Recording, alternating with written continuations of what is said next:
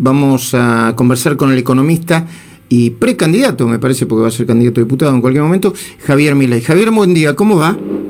Buen día, Luis, un gusto enorme hablar contigo y felicitaciones por este nuevo ciclo, que seguramente será un éxito y además por el gran equipo, en especial mi amigo Gaby Levinas, que está ahí. Ah, muy bien, muchísimas gracias, te está escuchando también.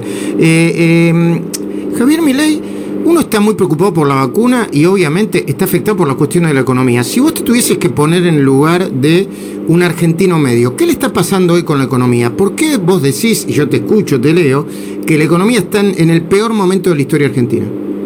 Bueno, eso es algo fáctico, es lo que pasó el año pasado. Argentina tuvo una caída aún peor que lo que fue la caída del año 2002 sí, a eso tenés que sumarle una crisis sanitaria enorme que terminó eh, llevándose la vida de 40.000 argentinos cuando si hubiéramos hecho las cosas como un país mediocre solo deberían haber muerto por COVID 10.000 personas. Por lo tanto, digamos, además este es un gobierno genocida que se cargó con la vida de 30.000 seres humanos por el solo hecho de no querer dejar de robar. Y además... Javier, no, no, no me quiero poner en defensor del gobierno, pero decirle genocida al gobierno, ¿no es un poquito, no es una enormidad? ¿O cuáles son tus argumentos para sostenerlo? A ver, Luis, el método científico para combatir una pandemia es conocido, es el método CIR, que es el modelo, digamos, de susceptibles infectados removidos. Perdón, ¿me, repetís por favor que, te estoy escuchando un poco? ¿Cómo es el método? ¿Cómo es la sigla? El modelo se llama CIR, que quiere decir susceptibles, infectados y removidos. Es un modelo creado a mediados de la década de 50 y después mejorado por cuestiones de índole estocástica, pero que básicamente da las bases de cómo combatir una epidemia. ¿sí? Y en el método científico, Argentina, cuando tuvo que hacer la parte vinculada a los testeos masivos, no la hizo porque, digamos, no podían robar con eso, porque eran licitaciones internacionales eh, abiertas y limpias. Y por eso, digamos, Argentina no testeó masivamente y terminó estando entre los cinco países con mayor cantidad de muertos por millón de habitantes, al mismo tiempo que hizo caer la economía del triple que el resto del mundo. Por lo tanto, o sea, estamos frente a un gobierno de incompetentes y ladrones. Por lo tanto, o sea, y el año pasado efectivamente fue el peor año de la, economía y de la historia argentina. Por lo tanto, además tenés problemas adicionales, que es la imposibilidad de recuperación, porque vos para poder recuperarte, sí tenés que tener stock de capital y Argentina viene hace 10 años comiéndose sistemáticamente el stock de capital. Bueno, a propósito de esto, a propósito de esto, Javier Milei, con él estamos hablando, eh, ¿por qué si hay recesión y por qué si no hay un hiperconsumo, hay eh, la inflación de este mes se espera por encima o, o alrededor del 4%? Bueno, porque en realidad la inflación es siempre y en todo lugar un fenómeno monetario. En la medida que vos emitís dinero por encima de la demanda de dinero, el poder adquisitivo del dinero cae. Esto quiere decir que todos los precios expresados en unidades monetarias suben. Y Argentina viene emitiendo descontroladamente desde el año pasado para financiar el déficit fiscal, que toda esa emisión no se ve porque está escondida dentro de la bomba de las LELIC.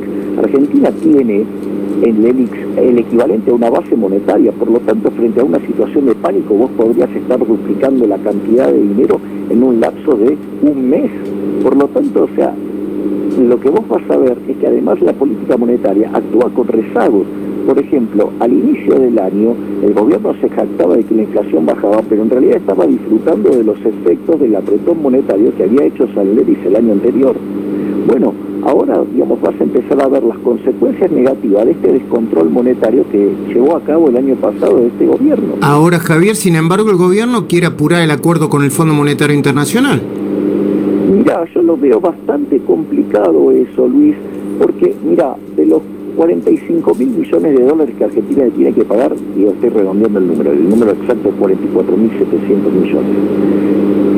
5 mil vencen este año. ¿Sí?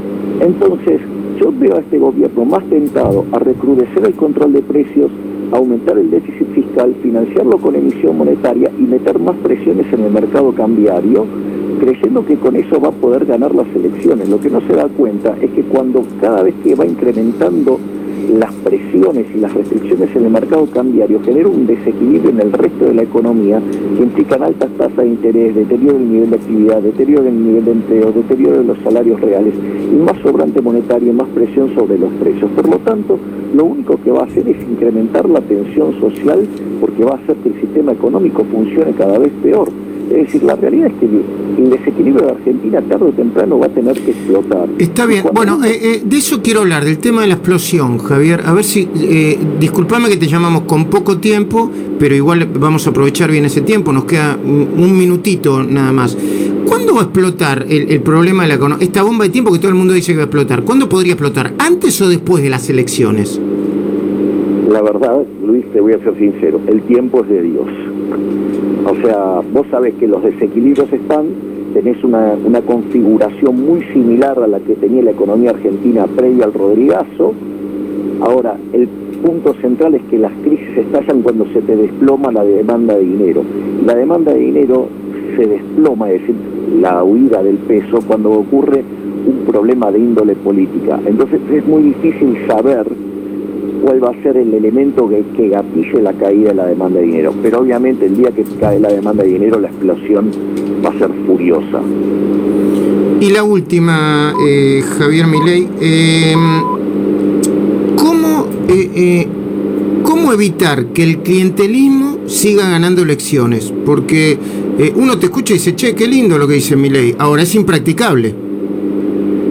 Mira, con ese mismo concepto de 1860 cuando se pusieron a cabo las ideas de la libertad hubiera sido muchísimo más difícil. Éramos un país de bárbaros en un mundo, digamos, con menor información y menor conocimiento que el que hay hoy y sin embargo un conjunto de valientes lo hicieron y en 35 años convirtieron a Argentina en el país más rico del mundo. No veo el motivo por qué no volver a intentarlo Sí, total, ya esta receta la hemos probado y de ser uno de los cinco países más del mundo estamos 120. ¿Qué tenemos para perder de hacer las cosas totalmente distintas? Que además es un modelo que es exitoso en todo el mundo. O sea, la verdad que para seguir haciendo lo que siempre termina mal, la verdad es que para, yo no quiero quedar condenado a que Argentina, dentro de un lapso de no más de 50 años, sea la villa miseria más grande del mundo. Por lo tanto, yo sugeriría a la gente que revise este modelo decadente y que volvamos a abrazar las ideas de la libertad que son las que hicieron que Argentina fuera el país más rico del mundo. Eh, Javier, tengo segundos y no quiero ser eh, maleducado ni apurado ni interrumpir como se me critica con, con correctamente en general. Eh, ¿Qué te pareció el festejo de, en, Twitter de Cristina Fernández de Kirchner con el tema de Lancet y la vacuna? Diciendo espectacular nada de lo que haga Cristina Fernández de Kirchner, digamos, puede ser tomado razonablemente por ningún ser humano. Es decir, eh, digamos, un personaje como Cristina Fernández de Kirchner solamente existe en un país de populistas salvajes como Argentina. Lamentablemente, es decir, es, es, es, es tragicómico lo de Argentina. Gracias Javier Milei, muchísimas gracias por estos minutos. No, por favor, gracias a vos y un gran abrazo a todo tu enorme equipo.